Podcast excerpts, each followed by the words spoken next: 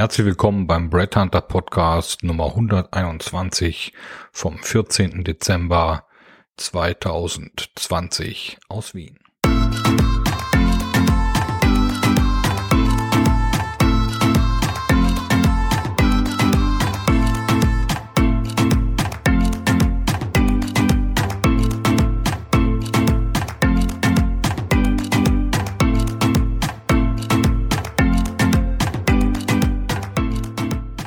Thema des heutigen Blogartikels Ein Schritt zurück, um zwei Schritte nach vorn zu machen. Oder wie der Phönix aus der Asche nach dem Totalschaden von Brett Hunter 2008.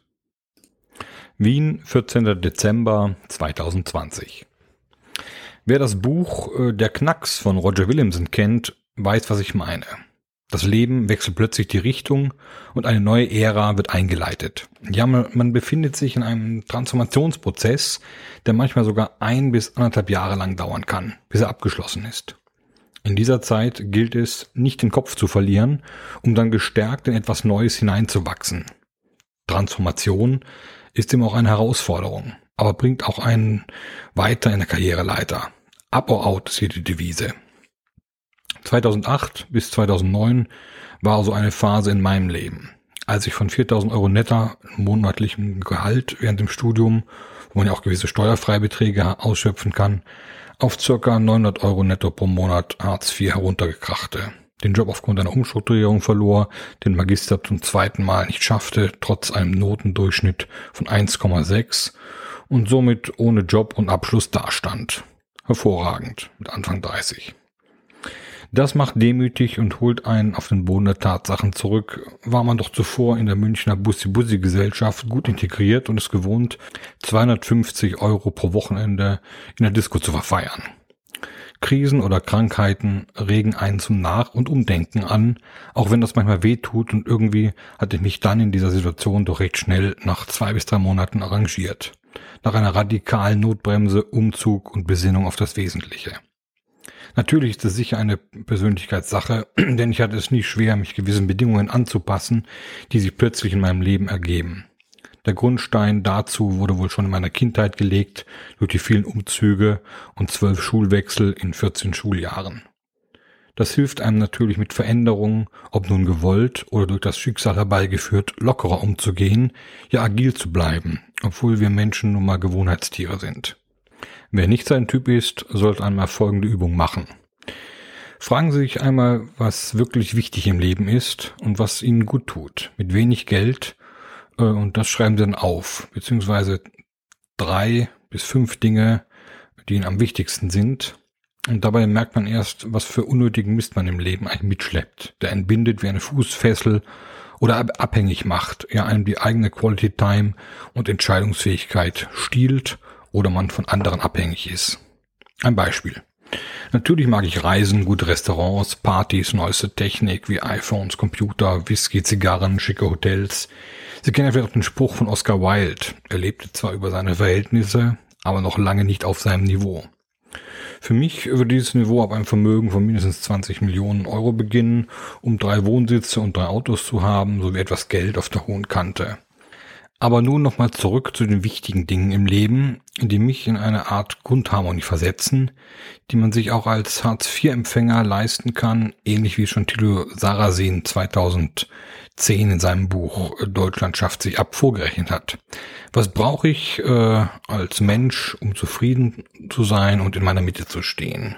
Gerade wenn ich in so einer Transformationsphase bin, einen Job suche, arbeitslos bin oder habe, vorhabe zu kündigen. In meinem Fall wären es Bücher und Filme, Zeit, sich damit befassen zu können, Pasta und täglich frische Zutaten für asiatisch-italienisches Essen, äh, das man sich dann zubereitet. Ähm, ein paar gute Freunde natürlich, eine bescheidene 50 Quadratmeter Wohnung zu haben, Natur und Sport zum Ausgleich, geistige Freiheit und damals äh, als Single natürlich noch waren die Frauen wichtig. Hm. Äh, damals natürlich alles unter dem Aspekt, ähm, kein Kind zu haben und nicht glücklich verheiratet sein, also noch als Single in München. Mit Familie sieht das Ganze natürlich wieder ganz anders aus, aber auch in diesem Fall braucht man eigentlich nicht viel, sofern man nicht eine Küche für 30.000 Euro abbezahlen muss, ein Reihenhaus äh, und die Kreditrate für den SUV. Natürlich kann man mal ein bis anderthalb Jahre asketischer leben mit weniger Geld, sprich unter 3000 netto Euro pro Person. Aber wenn die Situation länger als eineinhalb Jahre dauert, wird es langsam toxisch für die Seele und Lebensqualität, denn man nimmt nicht mehr am gesellschaftlichen Leben teil. So heißen Restaurantbesuche, Bars, Theater, Konzertbesuche, Kino, zwei bis dreimal pro Jahr verreisen, davon eine Reise mindestens eine dreiwöchige Fernreise, Partys und neueste Technik sich leisten zu können, gute Kleidung. Das alles geht einem dann natürlich ab, weil es eben an die Finanzen gekoppelt ist und an einen Beruf und an die Arbeit. Ein Auto hingegen war mir nie wichtig, weswegen ich auch erst mit 31 Jahren meinen Führerschein gemacht habe. Aber das lag wohl auch daran, dass ich immer sehr zentral in Großstädten gelebt hatte und die Miete mindestens ein Drittel meines 4000 Euro Nettogehalts verschlungen hatte. Wer im Land lebt, braucht natürlich ein Auto, um mobil zu sein. Aufgrund dieser Erfahrungen in 2008, 2009 und auch in 2012, als ich mich mit 2000 Euro Startkapital und ohne Kunden mit Brad Hunter selbstständig machte und dabei wieder äh, war, meine Kosten auf das Nötigste zu beschränken und auch 2018 nach einem Sabbatical Reisejahr in 2070, 17 äh, durch die USA und Europa, als ich Brad Hunter neu umstrukturierte, indem ich ein internationales Partnernetzwerk an Headhuntern aufbaute, gerade aufgrund dieser ganzen Erfahrungen fiel es mir damals eben äh, sehr einfach, äh, ja, die Kosten zu reduzieren und sich aufs Wesentliche zu äh, konzentrieren. Und gleiches galt natürlich auch für die Covid-Pandemie 2019. Es gilt generell bei dieser ganzen Sache darum, nicht die Nerven zu verlieren und sich auf die wichtigen Sachen zu konzentrieren. Ähm, und natürlich auch einfach bei sich selber zu bleiben. Es ist alles eine Art Gewohnheit. Wer also weiß, was einem gut tut und äh, ohne viel Geld dafür aufwenden zu müssen, wer sein Leben nicht auf Auto- und Hauskredit aufgebaut hat, ein teures repräsentatives Büro hat oder andere unnötige Prestigekosten, für den war das Jahr 2020 auch kein Problem. Und äh, natürlich werden auch weitere Krisen kein Problem sein. Ja, sie bieten sogar Chancen, wieder einmal innezuhalten, viel zu lesen und nachzudenken, sowie neue Wege zu entwerfen und dann zu gehen. Und nun zurück zu 2008 und die Jobsuche. Ja, es war anstrengend. Circa 400 Bewerbungen in einem Jahr zu schreiben, obwohl ich sehr selektiv vorgegangen bin und jegliche Idiotenjobs aller Multilevel-Marketing und Sales für Finanzprodukte von vornherein abgelehnt habe. Aber es war auch eine gute Zeit, etwas runterzukommen, nachzudenken, Sport zu machen, Zeit für all das zu haben, wofür man die ganzen acht Jahre davor keine Zeit hatte. Also einfach mal wieder in seiner Mitte zu kommen und innezuhalten. Ich glaube, wir Menschen brauchen das schon so alle acht bis zehn Jahre, um wieder einen neuen Fokus zu finden, zu reflektieren, was gut, was schlecht war und diese schnelle Welt zu verarbeiten, um Kraft zu sammeln und nicht auszubrennen. Jeder, der mal ein Sabbatical gemacht hat, wird das bestätigen können, wie gestärkt er danach wieder in die Berufswelt äh, startete. Natürlich braucht man in diesen Zeiten ein Regime. Also feste Zeiten, Disziplin und Rituale, um nicht völlig zu verzotteln und zu vertrotteln.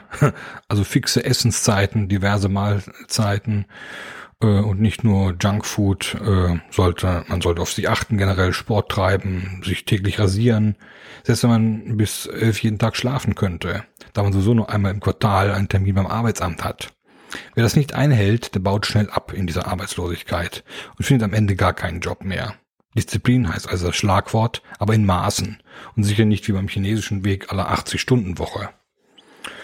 Und wenn man das alles einhält, geht irgendwann die Tür auf und man bekommt eine super Idee, hat plötzlich den Mut, sich selbstständig zu machen oder bucht eine Weiterbildung, Umschulung oder bekommt den Topjob angeboten, beziehungsweise stößt auf ihn, weil man bereit ist, allzeit bereit zu sein. Sowie natürlich die aktuelle Situation zu akzeptieren und sich nicht verrückt zu machen, wenn mal wieder etwas länger dauert. In der Ruhe liegt die Kraft. Glauben Sie mir, liebe Arbeitssuchende, es geht immer wieder irgendwie weiter im Leben, auch wenn es noch so schwarz aussieht, aber dafür müssen Sie auch selbst etwas tun und flexibel werden, an Sie arbeiten. Sie brauchen Struktur im Tagesablauf. Ich hatte fixe Zeiten, in denen ich zum Beispiel sechs Stunden pro Tag Jobbörsen durchsucht und Bewerbungen schrieb oder mir überlegte, was ich eigentlich wirklich will im Leben und kann und was ich nicht will. Ich hatte fixe Essenszeiten und Zeiten für den Einkauf, den Haushalt. Den Rest der Zeit habe ich zum Lesen, Spazieren gehen, für Sport, Filme oder GTA 4 und 5 auf der PlayStation 3 genutzt. Also Dinge, die man sonst aus rationalen Gründen nicht macht, wenn man voll in Projekten und in der Arbeit steckt. Es entspannt einen durchaus mal eine Zeit lang etwas Sinnloses zu machen, wie zum Beispiel Playstation-Spiele, die jeweils 70 Stunden dauern oder alle Game of Thrones Bände 1 bis 10, ca. 5000 Seiten zu lesen.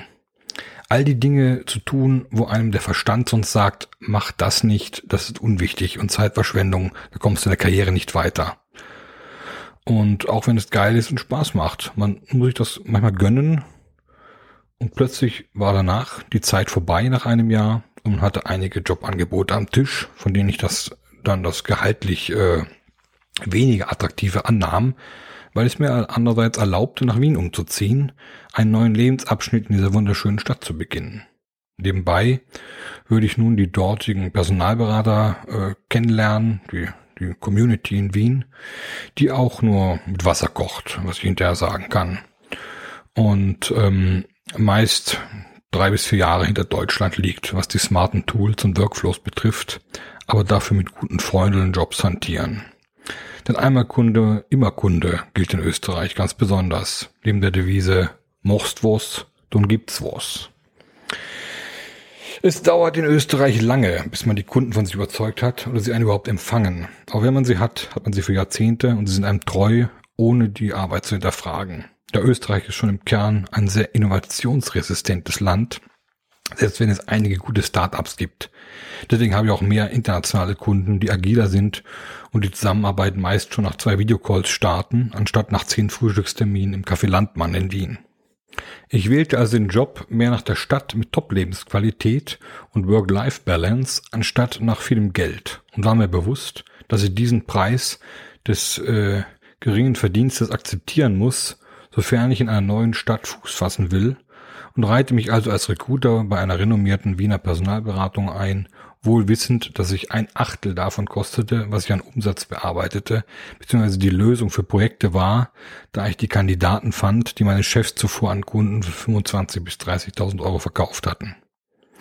Aber so funktioniert Personalberatung nun einmal seit 40 Jahren. Es ist ein Ausbeuterjob für die Recruiter, die die Kandidaten finden und eigentlich den Hauptjob machen.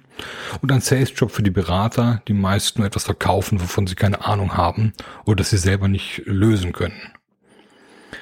Das ist auch der Grund, warum ich mich irgendwann selbstständig gemacht habe, weil ich nicht mehr nur 15 Prozent von 500.000 Euro Jahresumsatz, den man abwickelt, selbst verdienen wollte, während sich der Boss die zweite Finca kauft. Manchmal muss man im Leben einen Schritt zurückgehen, um dann zwei Schritte vorwärts zu kommen. Das ist ein Naturgesetz. Natürlich ist jeder verschieden und muss für sich abwägen, wo die einzelnen Kompromisse bei einem Job liegen. Ob zum Beispiel mehr Geld äh, und dafür wohnt man in Bottrop oder weniger Geld und dafür ist man in Wien äh, oder man hat mehr Stress im Job oder kein äh, Stress oder einen sicheren Job in einer Behörde. Äh, das ist jedem selber überlassen, wo da der Fokus ist. Jeder tickt da anders und hat nun mal andere Ziele im Leben. Ja, ich finde, man sollte eigentlich so leben, dass man täglich äh, zufrieden sterben kann. Das war schon immer meine Devise und bis jetzt im Alter von 44 Jahren habe ich das gut hinbekommen. Auch wenn ich natürlich hoffe, dass ich noch mindestens äh, bis zu meinem 88. Geburtstag lebe, denn die Welt ist natürlich sehr spannend und äh, es gibt so viel zu erleben, völlig ungeachtet von Höhen und Tiefen. Und wir werden auch noch Covid 2021 und Covid 500 überleben, da bin ich mir ganz sicher. ähm, natürlich äh, entspannt es einen auch generell sehr, mit sich selbst und mit der Welt im Reinen zu sein und nicht immer gestresst äh, ja, angetrieben zu werden oder gehetzt in einem Unternehmen oder in der Arbeit. Und dafür sind eben diese Pausen und die Sabbatical sehr gut. Nutzen Sie also die Weihnachts- und die Covid-Lockdown-Zeit etwas zum Entschleunigen, über das Jahr 2020 und Ihr Leben nachzudenken, um dann gestärkt im neuen Jahr wieder durchstarten zu können. Machen Sie über Weihnachten mal was völlig anderes oder etwas, äh, auf das sie zwar Lust hätten, aber der Verstand ihnen sagt, es sei ohne Nutzen. Es das entspannt herrlich. Western schauen und viel Bier oder Wein dazu trinken oder eine Baggerfahrt aller Jochen Schweizer, ein Ballerspiel äh, auf der Playstation oder ein tausend Seiten Schnulzenroman oder Fantasy Science Fiction lesen. Lüften Sie Ihr Hirn mal von der Businesswelt, dann funktioniert das nach zwei bis drei Wochen wieder besser, als im Dezember 2020 und lesen Sie in dieser Zeit keine Zeitungen mit Covid-Horrormeldungen, sonst drehen sie mir noch durch während der Feiertage. In diesem Sinne, schöne Grüße aus Wien und einen wunderschönen Tag.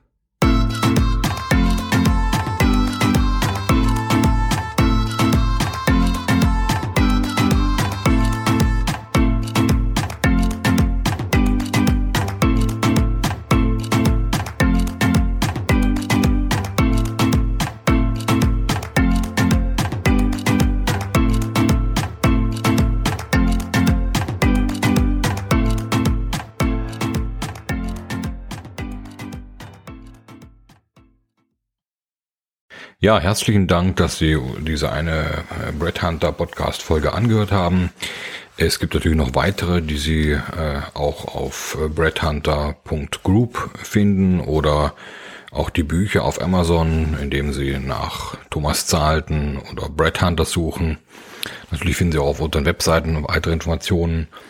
Ähm, weitere Podcasts wären zum Beispiel über echtes Unternehmertum ohne Startkapital und die letzten 30 Monate bei Brad Hunter oder der 50-jährige Systemfehler in der Personalberatung plus Smart Global Headhunting Speedboats oder ein Schritt zurück, um zwei Schritte nach vorne zu machen oder wie der Phönix aus der Asche nach dem Totalschaden von Brad Hunter 2008. Ein weiteres Thema wäre vom Podcast, wenn man eine Firma verlässt, verlässt man meistens auch die Kollegen, obwohl der Laden ja nur vom Kopf her stinkt. Oder Next Big Thing in Company Culture, zurück zur Zusammenarbeit aller Generationen. Aber auch das Zeitalter der Tipps, ohne das Ergebnis am Ende zu bewerten. Oder wie die Clubhouse-App zum Labern animiert und bei den Entwicklern die Kasse klingeln lässt oder einfach Müllers Esel, der bist du. Des Weiteren haben wir einen Podcast zum Vorwort des Brett Hunter Buchs Nummer 7 vom März 2020 äh, und natürlich noch einen, der heißt Geistige Umerziehung durch Social Media Guidelines, Intoleranz der Toleranten, We are back in the 60s. In diesem Sinne noch einen schönen Tag und viel Spaß beim weiteren Stöbern auf breadhunter.group.